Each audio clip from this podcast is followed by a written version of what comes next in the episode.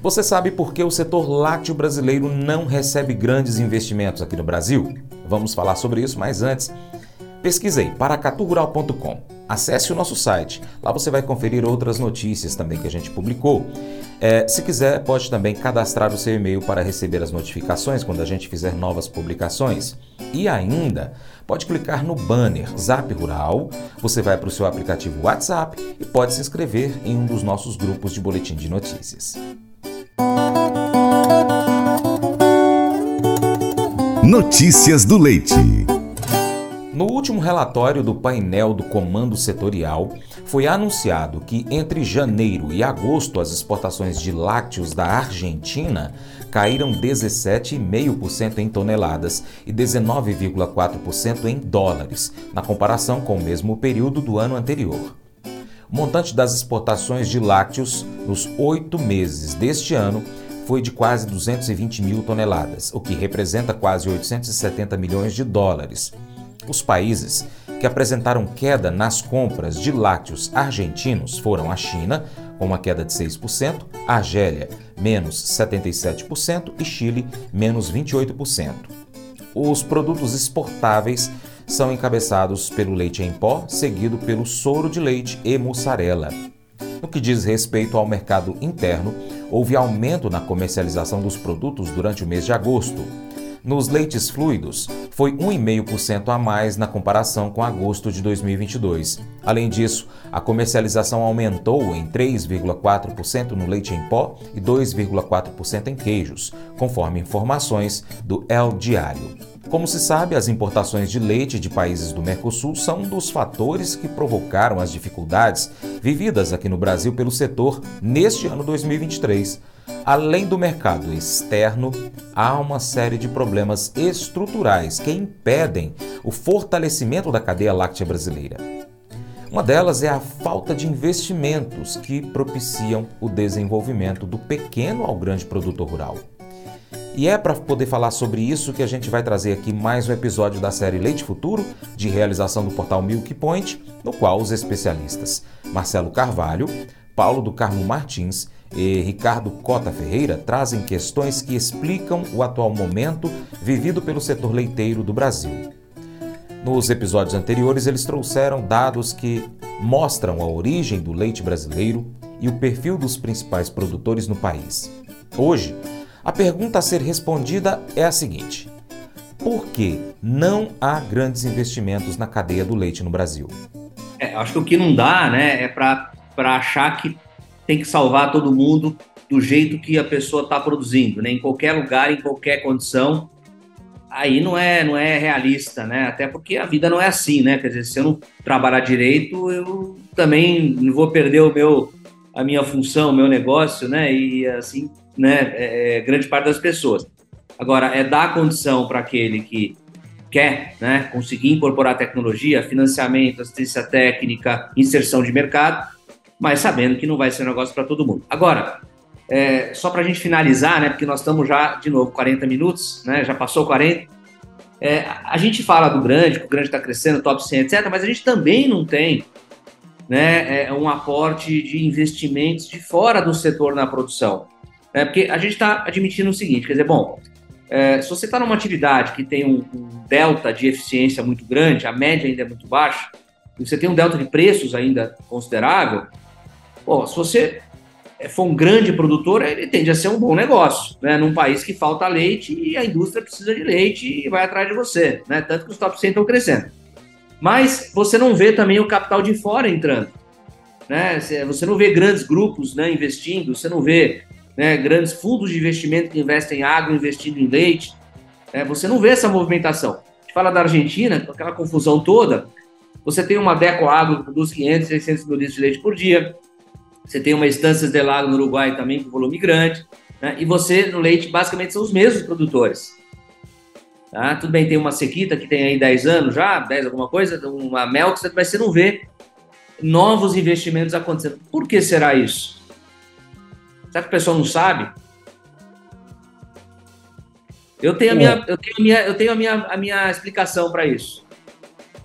Você está tá provocando a gente para ver se se bate deixa, com a sua, né, Marcelo? Mas vamos lá, começar, Paulo. deixa eu começar dessa vez para o Ricardo aí ter direito de discordar de mim. É, a gente tá, tem, tem tido a entrada de capital internacional aqui no Brasil na parte industrial. Isso tem acontecido com uma, com uma intensidade razoável. Uh, embora uh, seja muito arriscado ser produtor, é, ser processador no Brasil, porque é um mercado de, de grandes oscilações, mas ainda assim tem menos risco do que na produção. E tem um outro ponto que eu acho importante na questão da produção. É, o capital é, é muito alto, né? Para você ter uma produção é, razoável, você tem que colocar muito dinheiro na atividade leiteira. O, o leite é intensivo em uso de capital para você ser altamente rentável. E nós não temos aqui uh, linhas de crédito com facilidade. Né? Você vai, por exemplo, na Nova Zelândia, você tem até mesmo política para atrair quem está no meio urbano e virar novo produtor. Então, eu acho que nós temos aí um, um, uma variável que é o risco, uh, muito difícil quem está chegando. Você imagina o seguinte, como é que você faz previsão de qual que é o ponto de equilíbrio do seu investimento, se você é, investe em leite, e aí você pega o, o, os preços do CPEA e vê que cada ano você tem uma, um gráfico diferente. Fica muito complicado, muito difícil e falta linhas de crédito. Então você tem que vir com aporte financeiro de fora mesmo.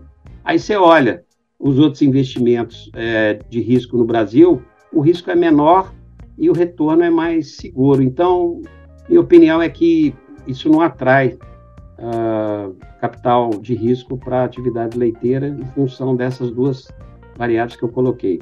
Precisa ser mais estável e uh, a gente precisaria ter um pouco mais de segurança para de horizonte para saber uh, qual é a previsão de quando é que se amortiza o investimento. Eu não, eu não vou discordar do Paulo, eu vou complementar, tá, Paulo? Eu, eu acho que aí são, são, na minha opinião, dois pontos. Acho que o primeiro ponto é, é que não é inerente à cadeia láctea, ao leite, essa, essa, essa, essa baixa entrada de seja de capital internacional ou seja de grandes empresários de outros setores a fazer investimento é, no leite no Brasil. E isso acontece em praticamente todo o agro brasileiro. Então, o agro brasileiro é muito duro, apesar de ser uma, né, um, um, um, sucesso na economia nacional como um todo, é, é, muito, é um trabalho muito árduo. Nós que temos né, veia na roça sabemos disso. Quer dizer, é, é uma vida dura. E isso não, não, não é tão atrativo assim para grandes capitais ou, ou grandes investimentos de fora aí, ou seja, não é inerente ao leite. Os outros setores também eu vejo muito pouco é, é, novos investimentos de, de fora ou de outros empresários de outros setores investindo, seja em, em pecuária, seja na agricultura, não tem. O segundo ponto é que nós temos uma massa muito grande de produtores para poder passar por essa peneira e, e, e crescendo os, os evoluindo os bons e os que estão buscando essa profissionalização. Então a gente tem uma massa muito grande para poder crescer dentro do próprio segmento, sem tanta necessidade de vir gente de fora. Na hora que você falou ali do, do top 100, ah, eles são muito é, é a mesma patota aí de vários anos, é, mas se você for ver o top 200, top 300, com, com certeza tem entrantes ali é, que se diferenciam totalmente do que eram alguns anos atrás. Então, tem muita gente dentro do setor crescendo e fazendo essa diferença.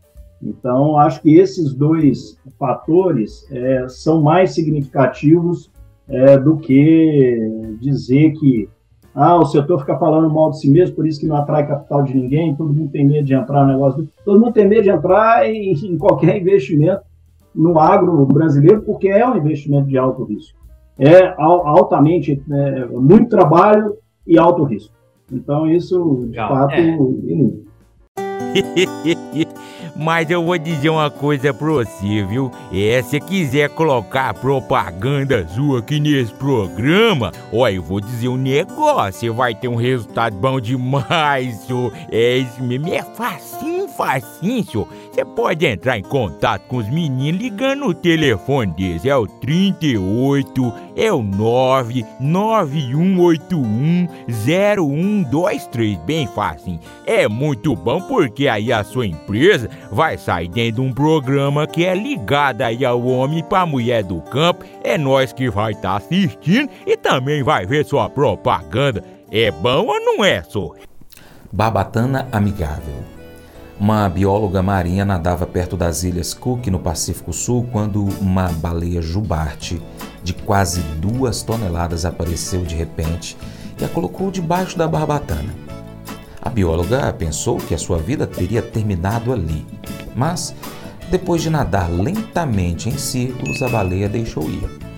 Foi então que ela viu um tubarão-tigre saindo daquela área. A bióloga acredita que a baleia protegeu, mantendo-a longe do perigo.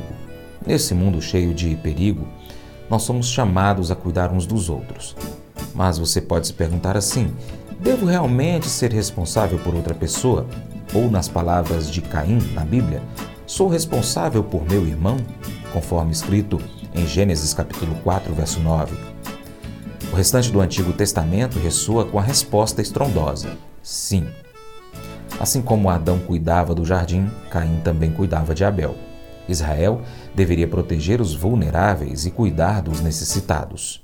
No entanto, eles fizeram o oposto, explorando o povo, oprimindo os pobres e abdicando do chamado de amar os vizinhos como a si mesmos, conforme escrito em Isaías capítulo 3, versos 14 e 15. No entanto, na história de Caim e Abel, Deus continuou a cuidar de Caim, mesmo depois que ele foi mandado embora. Deus fez por Caim o que Caim deveria ter feito por Abel. É um belo prenúncio do que Deus em Jesus Cristo faria por nós. Jesus nos mantém sob seus cuidados e nos capacita a irmos e fazermos o mesmo pelos outros. Esse devocional faz parte do plano de estudos Amor ao Próximo do aplicativo bíblia.com. Espero você no próximo encontro. Deus te abençoe. Tchau, tchau.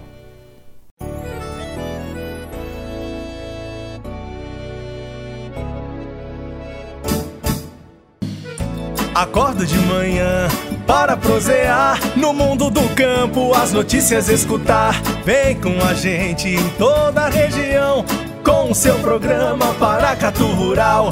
Tem notícias, informação e o mais importante, sua participação.